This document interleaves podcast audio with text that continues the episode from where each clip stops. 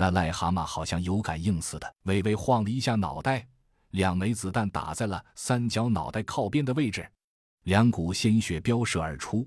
那癞蛤蟆愤怒地呱了一声，迅速转头。他二姐正要缩回屋内，甄小杨低喝一声：“别动！”女人瞬间明白了他的意思。青蛙的眼睛对动态物体堪称雷达，对静态物体的视力却近乎为零。二人一动不动，从瞄准镜里静静地盯着那只癞蛤蟆的动作。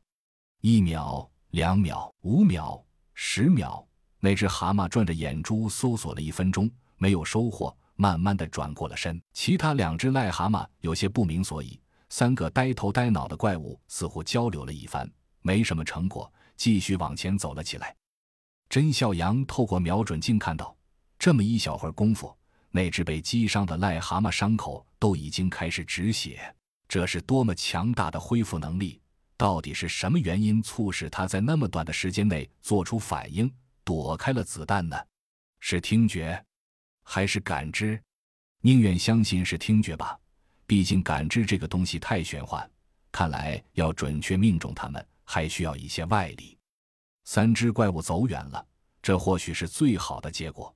如果被发现，结果如何就难料了。只能等机会。几人达成了共识，小七通过电台将情况汇报给所长。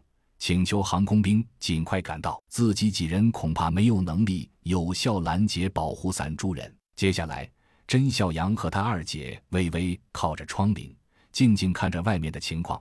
半小时后，三只怪物再次转到楼下，外面风平浪静，还是没有机会，继续等。又过了半个多小时，北方冬天的傍晚，大风渐起，不知什么时候，空中渐渐有了乌云。远处轰隆隆响起了雷声，二人忽视一眼，彼此都从对方眼中看到了喜意。机会来了，二人端起枪，轻轻探出窗外，等着怪物们再次出现。又过了二十分钟，三只怪物终于露面了。两人精神一振，开始举枪瞄准。瞄准镜的十字稳稳地套在了最后一只怪物的头上。现在是万事俱备，只欠东风。静静的等待，等待。突然，眼前一道刺目的闪电，两人立即手指加力，紧扣住了扳机，开始预先发力。轰隆隆，惊雷响起，二人手指瞬间扣到了底。两枚子弹旋着转机射而出，划破长空，直击怪物头颅。两个人默默地祈祷着：“不要躲开，不要躲开。”上帝这次聆听了两人的心声，两颗子弹顺利地穿过了怪物的颅腔，带出两捧巨大的血花。